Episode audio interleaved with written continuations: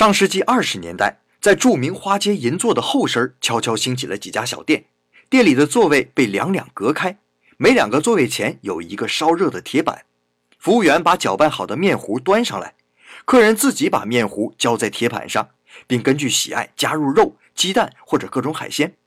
当面糊固定蓬松成饼状以后，淋上蛋黄沙拉酱和炸猪排汁就可以吃了。整个过程由客人自己完成，非常私密，由此吸引了大量私会偷情的男女。由于这种面饼的配料完全凭个人喜欢，而且还是和自己喜欢的人做喜欢的事儿，所以这种烤饼被食客取名为“玉好烧”。玉好就是日语中喜好、爱好的意思。并从东京、大阪的花街柳巷散开到全国，